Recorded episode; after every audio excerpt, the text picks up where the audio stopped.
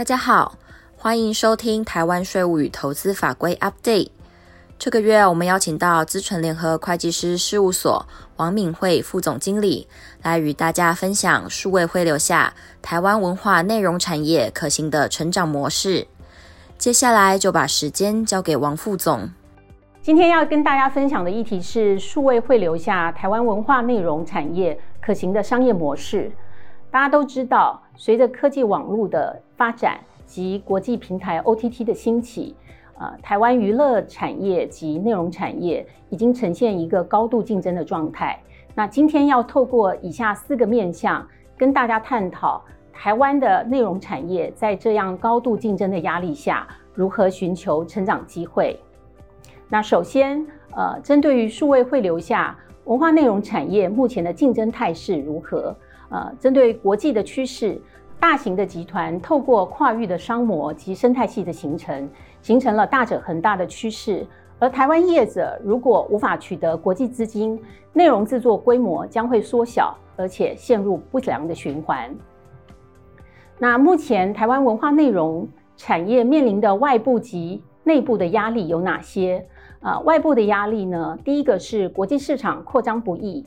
呃，国际 OTT 平台受限于作品的属性及市场规模，还有集团自己的营运策略，目前呃，多数的影片可能只采取购买台湾的版权，而且甚至在作品已经上市得到好的正面评价之后才进行购买。那第二个是国内内容产业，呃，因为过去早期都依赖电视台作为呃这个影片的国际贩售。所以目前，呃，公司内部呢，缺乏了这个国际销售的人员及通路。那第二个面向的议题是，国内通路尚未整合，内容制作的成本呃逐渐上升，各个国内的 OTT 平台目前都仍处于亏损的状态，有线电视尚未分屏收费，那国内电视台的广告收入也巨额的下滑，造成购片的预算有限。那至于内部的压力有哪些？呃，第一个是募资困难啊，因为内容产业的规模小啊，获利不稳定，所以呢，造成投资风险高。那也因为规模小，所以因应产业的变化的营运韧性较低，然后公司治理的制度不完整，造成投资人的信心不足。那第二个部分是人才断层。娱乐产业的产业界限越趋模糊，使得人员呃产业的人才呃不断的流动，呃造成人才断层。那基于上面的外部压力跟和内部压力之下，呃国际的产业趋势是透过并购不断的成长，然后形成大者恒大的市场趋势。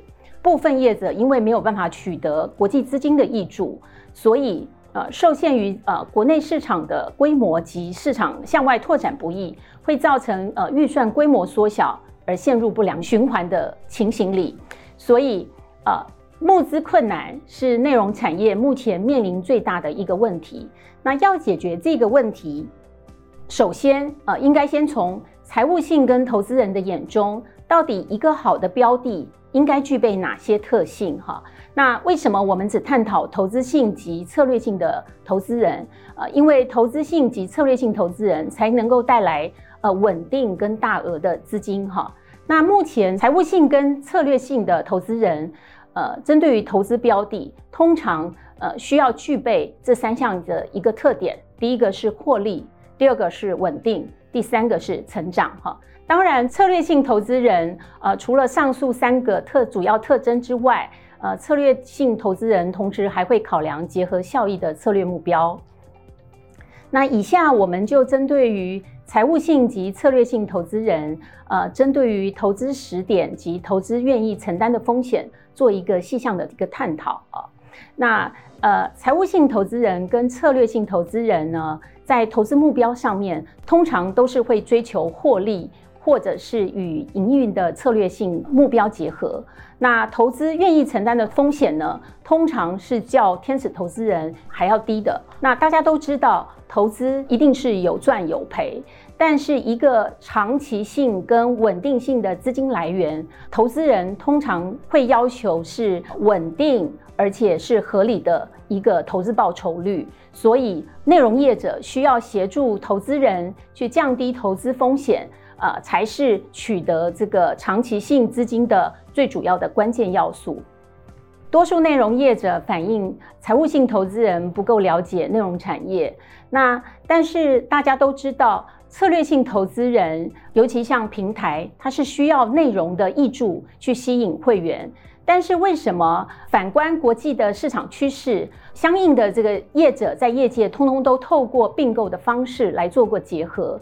但是在台湾的平台或台湾的策略性投资人，针对于这个股权的结合的案例非常的少哈。那主要的原因是有下列这些吸引财务性及策略性投资人的资金挹注关键因素有下列五个要点哈。第一个是作品可不可以国际化，除了国内市场之外，有没有办法推向国际，提高报酬率？第二个是作品的题材是否可以多元，然后数量可以增加。啊，降低投资风险。第三个是经营团队是否够专业，可以提高作品的 pre-sales 的一个能力。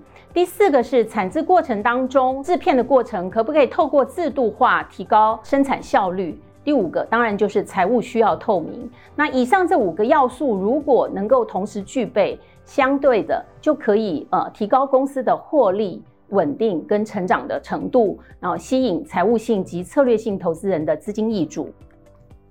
那第三个面向要跟大家探讨的是，台湾文化内容产业到底如何呃加速成长，转动这个成长的飞轮？那主要有三个步骤。第一个步骤需要有改变的察觉，需要意识到外在环境的一个变迁，需要做一个快速的因应。那第二个需要盘点呃资源，呃目前现有的资源。第三个是需要去呃建立应对的这个策略哈，在自由经济的商业机制之下，一定需要优先有优质的内容，而且建置呃完整的一个经营体制，才能够吸引稳定的资金挹注。当资金挹注之后，呃企业可以透过这个资金再投资，扩充这个营运规模，才可以快速转动成长的飞轮。那因应外在环境的快速变迁，如何加速转动台湾的企业成长飞轮呢？呃，首先需要呃先设立企业的成长愿景跟成长动能，先订定未来三年的成长策略哈。那第二个步骤呢，是要盘点企业现有的资源，呃，针对呃国内外竞争对手，呃，到底有哪些？那我有哪些地方是我们需要学习跟需要额外取得的资源？那第二个部分是企业自己在产业里头的地位和技术层级。那透过这个企业现有资源的盘点，然后检视公司目前现在的弱项及欠缺的资源，然后采取因应的策略。那策略目前现在有两个面向，第一个是有机成长，维持现有的模式。那现有的模式呢，就是第一个是透过合约的合作，跨域合作；第二个是一案一公司。那一和二呢，都是目前的现行的产业的合作模式。那第三种呢，是生态系的股权结合，透过股权结合去寻求新的技术人才跟销售通路。好，那以上呢，就针对于这三种销售模式。啊，站在文化内容的产业角度进行分析啊。那首先呢，针对于这个企业专案合作的这个方案呢，它属于一个短期的策略，是一个契约模式，结合程度比较低。那资金只取得于啊单一专案的资金，资金的募集成本会比较高，资源难以募集。那第二种模式呢，是一案一公司啊。那一案一公司虽然是股权的结合，那结合程度相对较高。但是呢，它是一个单打独斗的一个模式。那资源如果相较于集团公司来讲，呃，资源相对较为薄弱，应应环境的变化韧性比较低，当然也缺乏营运杠杆乘数的这个效益。那如果采用生态系的公司结合的方式呢，它是一个互助合作的方式，目标的设定呢是生态系共好共赢。强调公司的治理的重要性，那也因为各个公司复数公司形态的这个结合，资源会多元，那风险可以透过杠杆得以平衡，那也透过资金的挹注呢，可以长期培养人才、发展 IP，那透过竞合杠杆产生综效。好，针对于这个股权结合不是合并消灭的这种模式呢，它在策略上面有两个意义。第一个是呃，这种模式呢，符合创意产业的股权结合模式，各个公司可以保有原有的文化及品质，然后非常具有这个弹性自主跟发展的空间。那员工的流动少，属于缓和不造进的整合。那一加一如果没有大于二，至少也等于二。那第二种模式呢，是股权结合开放企业的成长之路，呃。透过这个股权结合、公司治理、共同讨论、共同管理的制度，那呃重视公司治理，然后强化募资的能力，然后深度的结合，减少重复投资，扩大经营模式，呃，然后呢降低营运风险。所以股权结合有可能是阶段性成长的一个方式之一。好，那综上呢，台湾内容产业可行的成长模式呢，跟步骤呢，呃。应该有这三项哈，第一个是寻求这个共事伙伴哈，那当然要寻求共创价值、共荣共好的伙伴。大家都知道，内容产业是呃人的集合产业，人对了，呃事情就对了一半。那第二个是结合的这个顺序资源呢，是先从国内生态系的业者呃做股权的结合，让业务跟人员专业化。那第二个步骤是强化体质。那透过销售联合国际销售，然后提高营运的规模及效率，哈，然后让企业的这个获利能力提高。第三个是强调公司的治理，哈，然后进而呢可以强化募资的能力。那最后一个，如果可以做到呃前面的两个项目，呃相应的第三个能力就可以呃应运而生，就是透过并购，可以在逐步的获取这个关键的资源。譬如人才、IP 跟国内外的通路，然后最后更有机会可以进入资本市场。当企业结合时，呃呃，原股东最关心的财务、税务跟法律议题有哪些？哈。那以下列出呃四个面向的问题，第一个是无形资产的估值哈。那呃无形资产呢，要算出它的估值呢，需要有符合呃以下三个的认列要件哈。第一个是需要具备可辨认性，那所谓的可辨认性是该项无形资产可以与企业单独分开分割，而且进行交易。那第二个是呃这项无形资产呢。呃，可以透过合约或者是其他法律权利，呃，而产生，例如像专利权，哈，这样子呢就可以符合第一项的辨认性。那第二个是可以被公司控制哦。那比如说员工团队还有他训练所产生的经济效益，通常公司无法完全掌控，所以就无法符合被公司控制的要件，哈。那第三个要件是需要具备未来经济价值。而且金额可以可靠衡量哈。那第二个议题要探讨的是无形资产呢，呃，认列了之后呢，会对未来的财报呃呃产生影响。那无形资产需要依照有效的这个耐用年限进行摊销。那至于商誉的部分呢，需要定期去评估有无减损。一旦产生减损呢，就需要当年度认列损失哈。这个是呃在并购时需要并入考虑的。那第二个面向的议题呢，是原股东在出售这个股权跟资产所产生的所得税问题。那如果呃出售的是股权交易的话，呃，如果该项股权是有列印实体股票的，呃，那这项交易呢就是证券交易。那证券交易所得目前是免税的，但是呢需要计算呃呃最低税负，啊，这要提醒留意。那第二个是，如果是出售资产的话呢，那公司就会有营所税，个人就会有重所税。那第二个议题呢是，呃，文化内容产业呢最常呃问的问题是我可不可以呃劳务出资，或者是我可不可以技术入股哈？那当然可以，但是呢都有课税的议题。那除了课税的议题之外呢，技术股需要进行建价。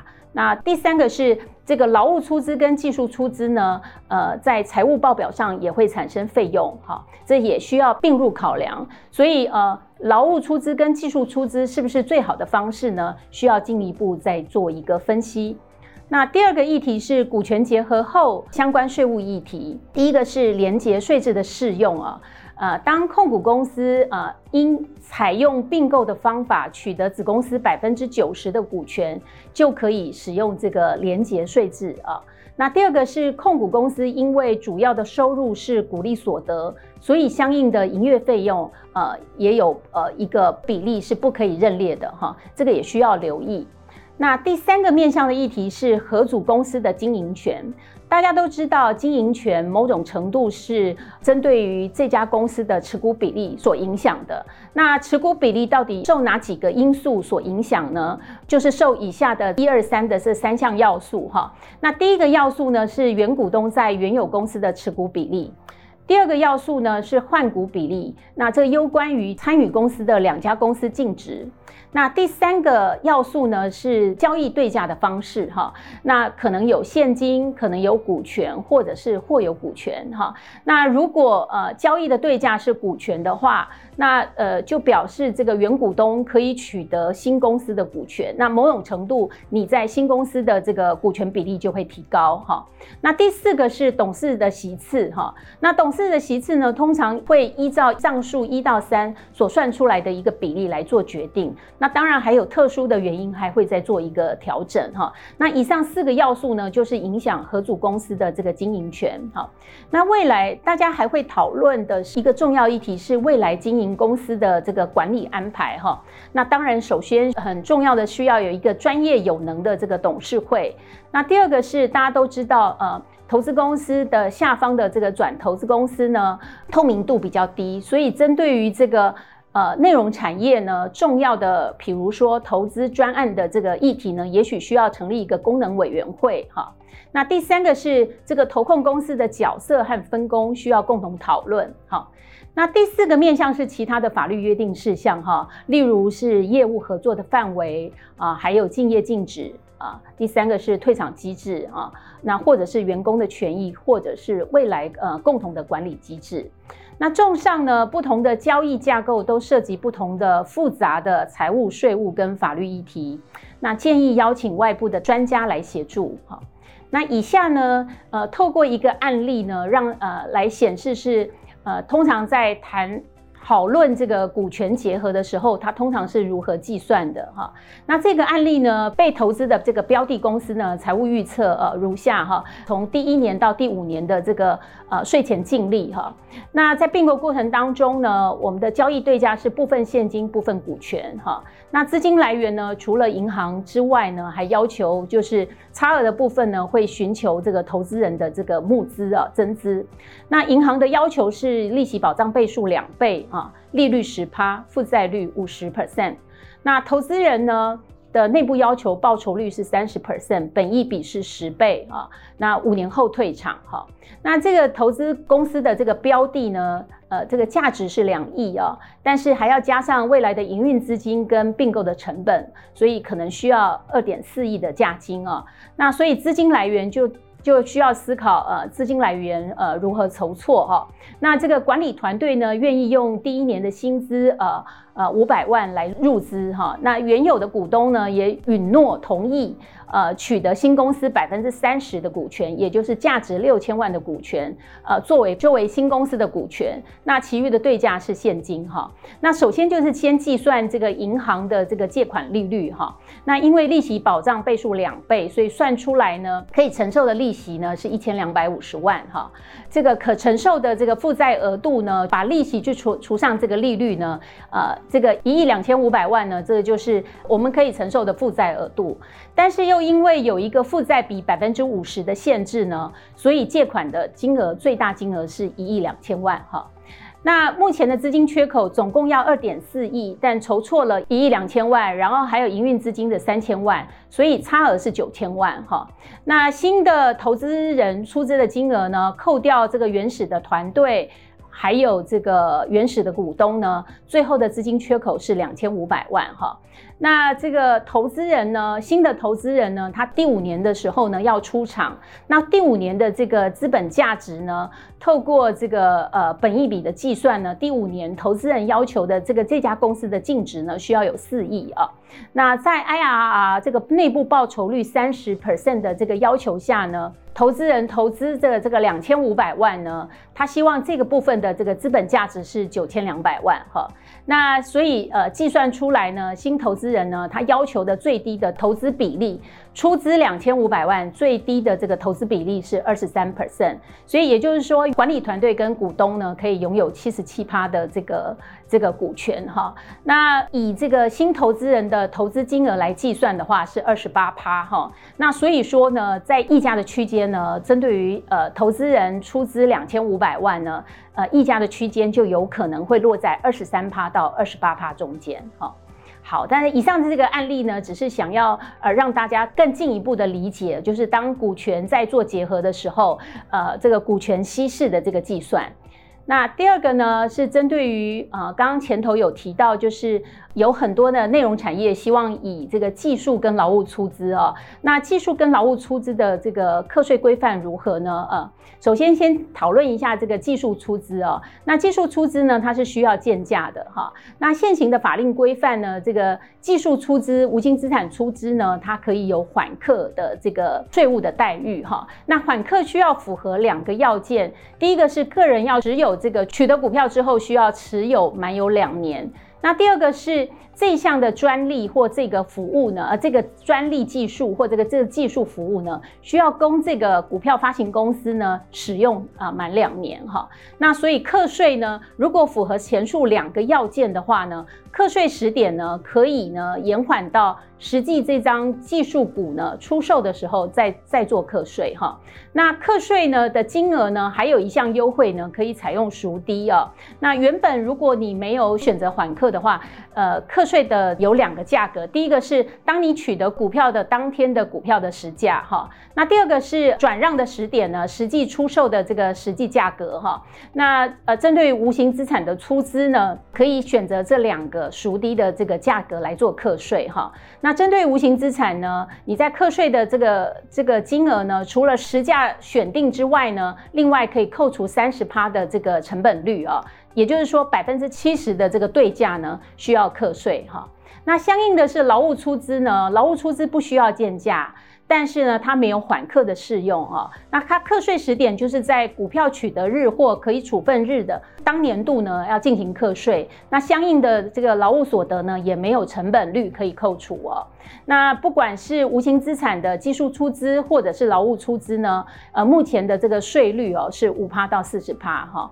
那刚诚如刚刚前面所提及哦，呃，因为个人股东的这个技术出资或劳务出资，通通都有税负的议题，那它会不会是一个最好的选择哈？还要考量它对财报的影响，还有税负的影响，所以可以再进一步的呃呃请求这个外部的专家来协助分析。最后一个议题呢，是我们要针对于呃这个一个成功股权结合的这个关键要素哈，主要的有三个，第一个是呃要找到具有共同理念且互信的伙伴，第二个是控股公司和各子公司的定义和角色一定要明确，第三个是共同拟定共同治理跟绩效衡量的制度哈。